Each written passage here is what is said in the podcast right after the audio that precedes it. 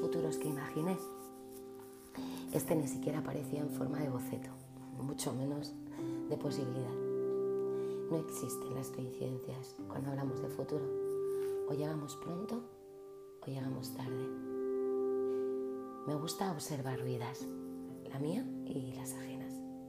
Y he podido verificar con los años que esta teoría mía, tan endeble como todas las demás, que he llegado demasiado pronto a algunas vidas, con mis ideas de cabeza de chorlito, con esta forma tan bruta de entender el amor y tan mía, por mi ruido siempre tan alto, por mi inconstante constancia, porque tuve y tengo esta costumbre de no entender el futuro en presente, porque mis tiempos verbales siempre son en imperativo y mis metáforas tan poco estudiadas que siempre se dirigen al estómago del que intenta entenderme.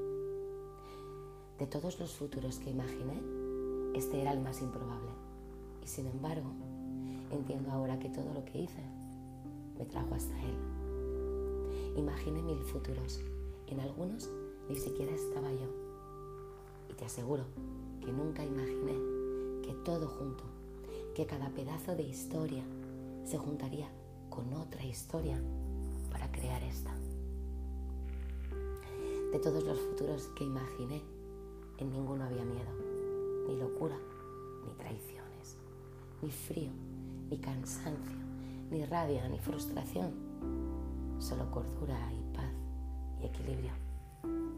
Me olvidé de que cuando imaginamos futuros, se nos olvida que ya no seremos la persona que fuimos.